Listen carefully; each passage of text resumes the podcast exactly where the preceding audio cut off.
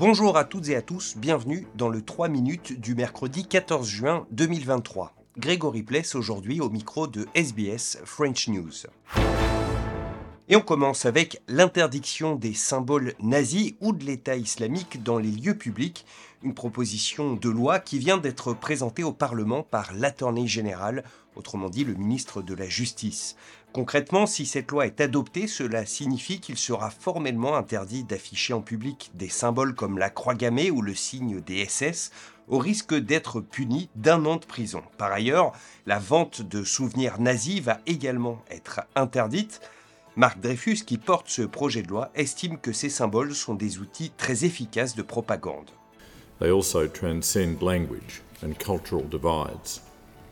The new public display offence in this bill is designed to stamp out the harassment and vilification of innocent Australians whose communities are callously targeted by Nazi, neo Nazi, and Islamic State supporters.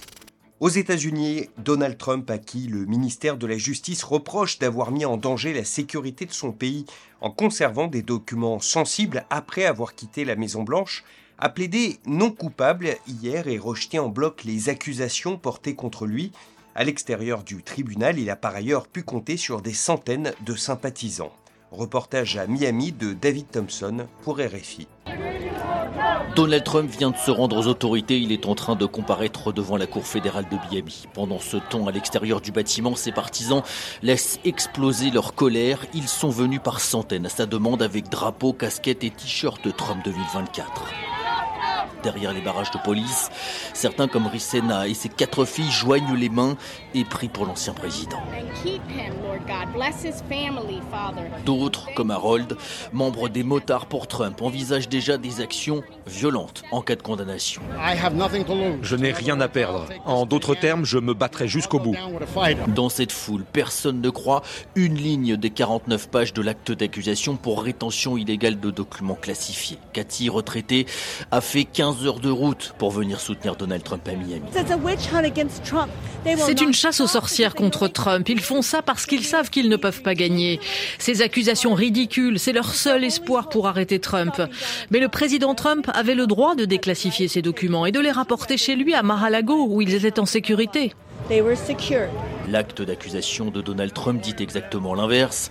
Pour chacun de ces 37 chefs d'inculpation, il encourt entre 10 et 20 ans de prison.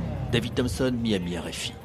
En France, le journaliste Mohamed Sifawi a été entendu par la police en tant que co-responsable d'une association bénéficiaire du fonds Marianne, un fonds censé lutter contre le séparatisme religieux et créé après l'assassinat de Samuel Paty par la ministre Marianne Chiappa.